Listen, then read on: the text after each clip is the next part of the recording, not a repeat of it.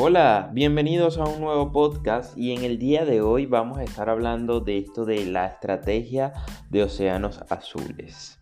A la hora de definir cómo nosotros queremos mejorar y cómo queremos innovar nuestro emprendimiento para tener una mejor competitividad y una diferenciación en el mercado, me gusta utilizar esta estrategia de los océanos azules, que fue desarrollada en el 2005 por King y Melbourne. Eh, esta metodología lo que hace es establecer la diferenciación dentro de los océanos rojos y los océanos azules. Cuando evaluamos los océanos rojos, que ya es un mercado eh, que, realmente en términos de, de, funcionamiento económico a nivel mundial suele estar estandarizado para grandes industrias, como por ejemplo los supermercados, y ahí podemos evaluar diferentes rubros. Eh, lo que profesa es que las reglas del juego dentro de este modelo de negocio o dentro de los océanos rojos es que ya están establecidas. Y la mayoría de la competencia se suele dar es a través de la diferenciación de precio. Por eso di como ejemplo el tema de los supermercados. Cuando usted decide cuál supermercado es más económico, a veces ese es el principal objetivo con el cual usted se siente enganchado para poder decidir si sigue comprando en ese supermercado o no. Entonces, bajo esta premisa de ya estandarizar o establecer los patrones que rigen el mercado, suele ser muy difícil empezar a diferenciarse. Y si nosotros entramos dentro de este mercado con estos mismos patrones, ahí es donde entra la metáfora de océano rojo, en la cual la metodología establece que los grandes peces se comen a los pequeños peces, es decir, a los emprendedores emergentes que están empezando. Y debido a esto se da a que se convierte en un océano rojo por la sangre derramada de estos pequeños emprendedores o estas pequeñas empresas que están surgiendo. Si nosotros evaluamos de acuerdo a estadísticas de diferentes estudios, las ganancias que se suelen proyectar en, los océanos rojos son de un 39%, lo cual no son nada, nada desfavorable. Sin embargo, eh, se convierte en un mercado completamente desgastante porque la competitividad dentro del mismo sistema te va a ir consumiendo donde como mencioné anteriormente los, los grandes empresarios se van a consumir a los pequeños por el tema de la producción en masa es decir, reducen sus costos de acuerdo a la productividad.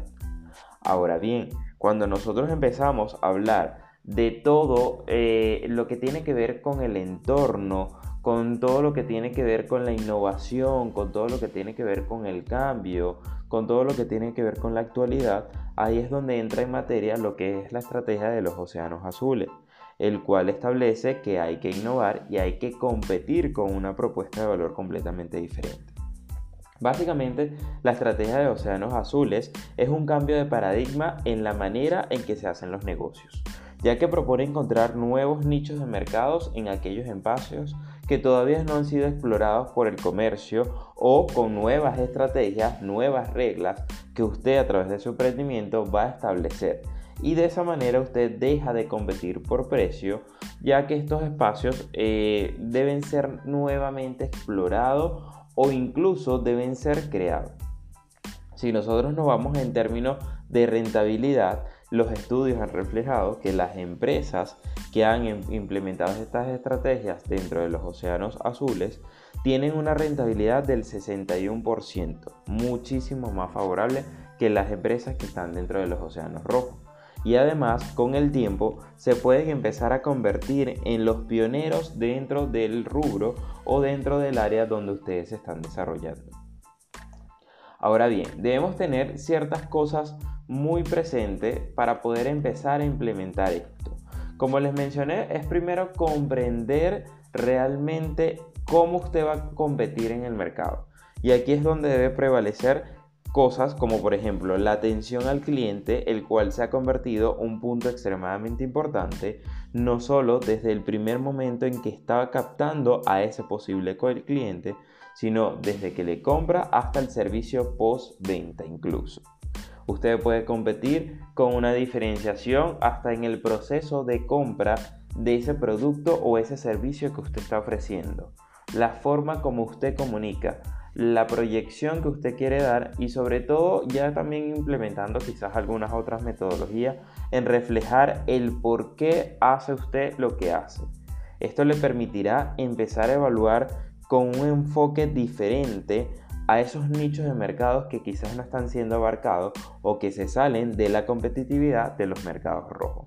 Y aquí es donde usted debe prevalecer y debe crear esas metodologías esas estrategias, mejor dicho, para poder aplicar esta metodología y empezar a marcar una trecha de diferencia.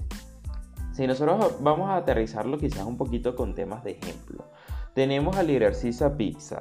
Esta cadena de comida rápida eh, inició su proyecto desde 1959.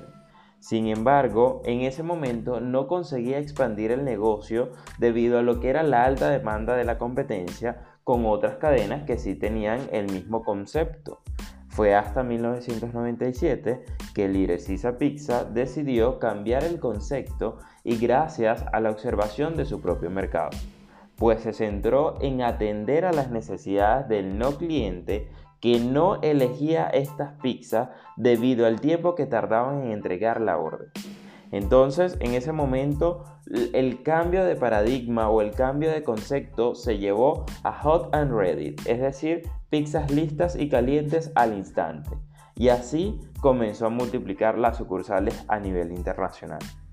Si queremos aterrizar un poquito más esta idea de esta metodología, vamos a tomar como ejemplo Nintendo Wii.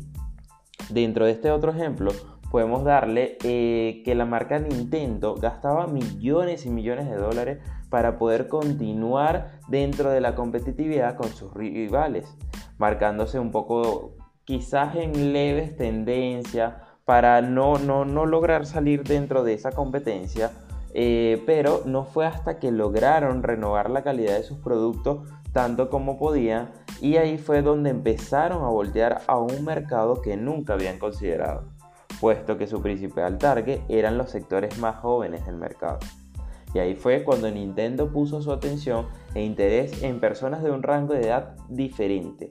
Y con esto logró diseñar una nueva consola que incluyera al resto de los miembros de, de la familia y por esta razón fue que se creó Nintendo Wii. Así que con esto podemos tener diferentes ejemplos donde ya las industrias cada vez han empezado a competir.